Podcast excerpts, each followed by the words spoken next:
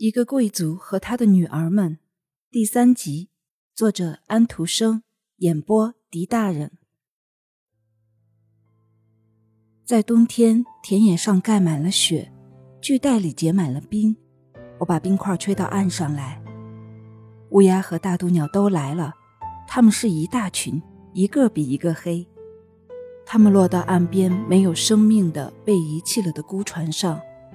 他们用一种暗哑的调子，为那些已经没有的树林，为那些被遗弃了的贵重的雀科，为那些没有家的老老少少的雀子而哀鸣。这完全是因为那一大堆木头，那一条从来没有出过海的船的缘故。我把雪花搅得乱飞，雪花像巨浪似的围在船的四周，压在船的上面。我让他们听到我的声音。使他知道风暴有些什么话要说。我知道我在尽我的力量教他关于航行的技术。哦，去吧。冬天逝去了，冬天和夏天都逝去了，他们在逝去，像我一样，像雪花的飞舞，像玫瑰花的飞舞，像树叶的下落。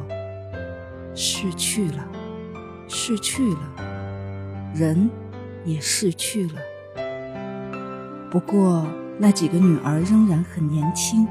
小小的易德是一朵玫瑰花，美丽的像那位建筑师初见她的时候一样。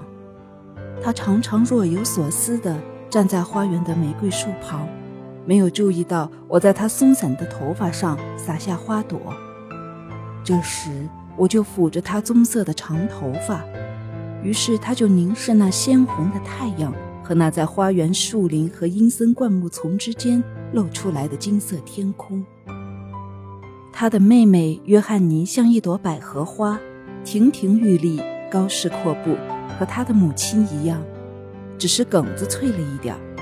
他喜欢走过挂有祖先画像的大厅，在画中那些侍女们都穿着丝绸和天鹅绒的衣服。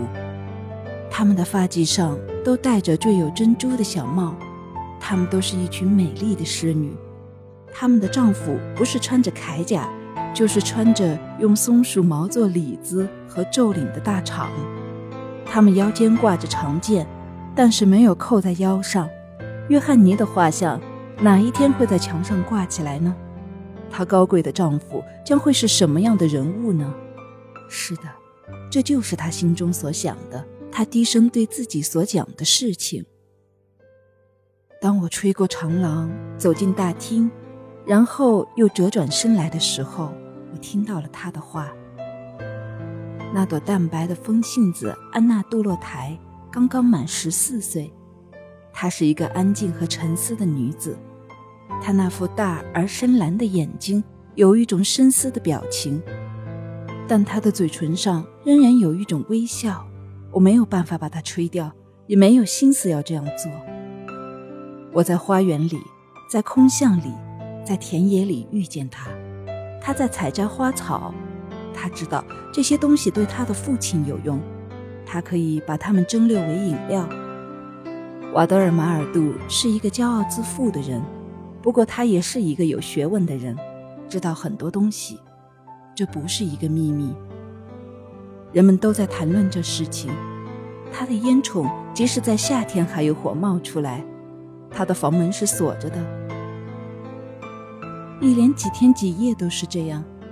但是他不大喜欢谈论这件事情。大自然的威力应该是在沉静中征服的。不久，他就找出一件最大的秘密：制造赤金。这正是为什么烟囱一天到晚在冒烟，一天到晚在喷出火焰的缘故。是的，我也在场。停止吧，停止吧！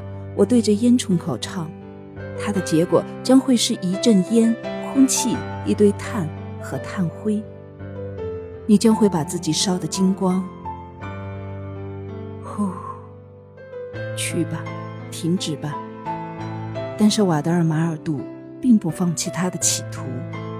马厩里那些漂亮的马儿，它们变成什么了呢？碗柜和箱子里那些旧金银器皿，田野里的母牛财产和房屋都变成了什么呢？是的，它们可以融化掉，可以在那锅里融化掉，但是里面却变不出金子。谷仓和储藏室、酒窖和库房现在空了，人数少了，但是耗子却增多了。这块玻璃裂了，那块玻璃碎了，我可以不需要通过门就进去。烟囱一冒烟，就说明有人在煮饭，这儿的烟囱也在冒烟，不过是为了练吃金，却把所有的饭都消耗掉了。我吹进院子的门。像一个看门人吹着号角一样，不过这儿却没有什么看门人。我把尖顶上的那个风信机吹得团团转，嘎嘎地响着，像一个守望塔上的卫士发出鼾声。可是这儿却没有什么卫士，这儿只有成群的耗子。贫穷就躺在桌上，贫穷就坐在衣橱和橱柜里。门脱了准头，裂缝出现了。我可以随便跑出跑进，因此我什么都知道。